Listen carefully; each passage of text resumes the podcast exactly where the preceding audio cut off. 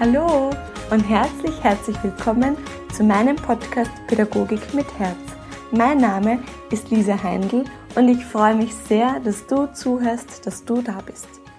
Für die heutige Folge habe ich mir etwas ganz Besonderes ausgedacht. Ich möchte dich nämlich heute mit in meine Arbeit mit den Kindern mitnehmen, mit in meinen Alltag, mit in meine Institution, in den Kindergarten.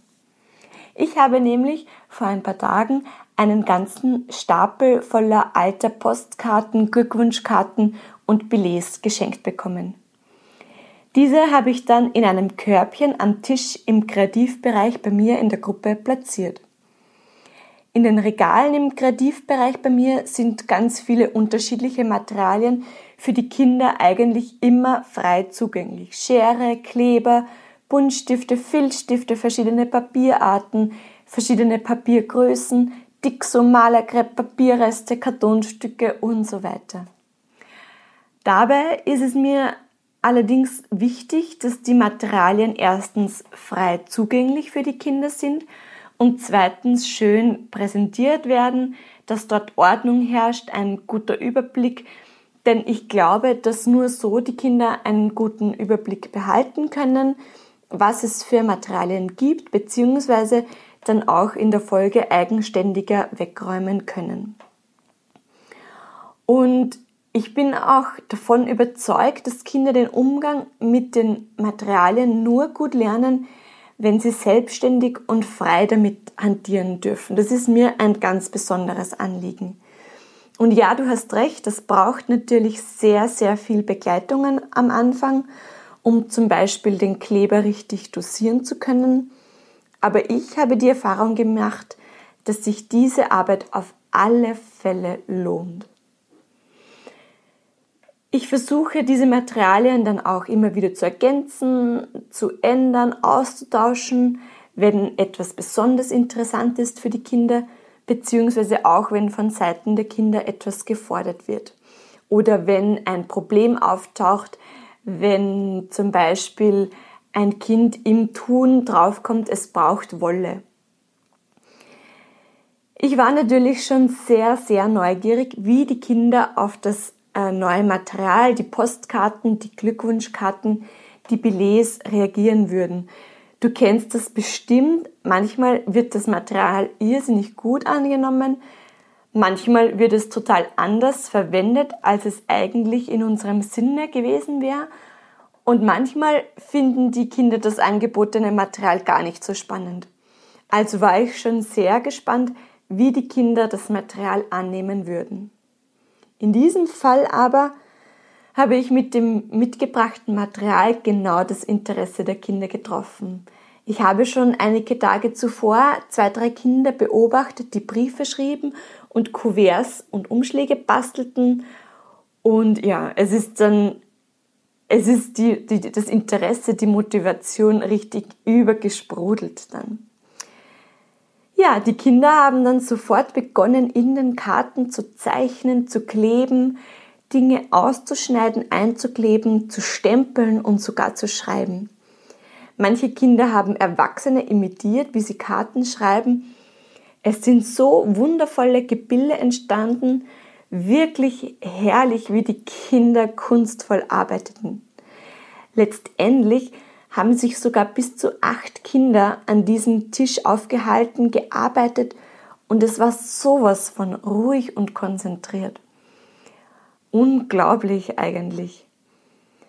Es war so spannend für mich zu beobachten, welche kreativen Prozesse da entstanden sind und was die Kinder dabei alles geleistet, geübt und sich angeeignet haben. Von der Stifthaltung über den Umgang mit der Schere, Kleber, Stempel, Stanze, über Kuverts, wo man Adressen draufschreibt, erste Buchstaben und natürlich auch die Sprachförderung. Die Gespräche, die dabei entstanden sind, die waren wundervoll. Der Wortschatz, der dabei ganz automatisch erweitert wurde, wie Kuvert, Adresse, Absender und so weiter und so fort. Ich bin aus dem Staunen eigentlich gar nicht mehr rausgekommen. Und ich glaube, es ist auch so immens wichtig, dass wir Pädagoginnen, Pädagogen uns immer wieder bewusst machen, was die Kinder in diesen Situationen, die sie frei wählen, alles lernen, was sie dabei für Kompetenzen erweitern. Denn so bekommt die Handlung, die Arbeit der Kinder eine viel größere Bedeutung. Und es ist nicht immer die geplante Aktivität von uns Erwachsenen, die zählt, die wichtig ist, die unter Anführungsstrichen mehr wert ist. Ich möchte dich mit dieser kurzen Situation, mit diesem Einblick einfach inspirieren und motivieren. Es braucht oft gar nicht viel. Ganz einfache Materialien, Alltagsmaterial, manchmal auch für uns Erwachsene wertloses Material, wie zum Beispiel Verpackungen. Und es entstehen so wunderschöne Arbeitsprozesse bei den Kindern. In weiterer Folge möchte ich dich auch sehr herzlich nun zum Reflektieren einladen. Ich versuche das auch immer, immer wieder, mich zu fragen, wie ist der Kreativbereich in meiner Gruppe, in meiner Klasse vielleicht momentan ausgestattet? Und mit welcher Haltung begegnest du den kreativen Tätigkeiten des Kinder, der Kinder oder des Kindes? Wie viel Freiraum lässt du zu? Schau da einfach ganz ehrlich für dich hin, spüre nach und versuch diese Fragen für dich zu beantworten. Wie ist der Kreativbereich in meiner Gruppe ausgestattet?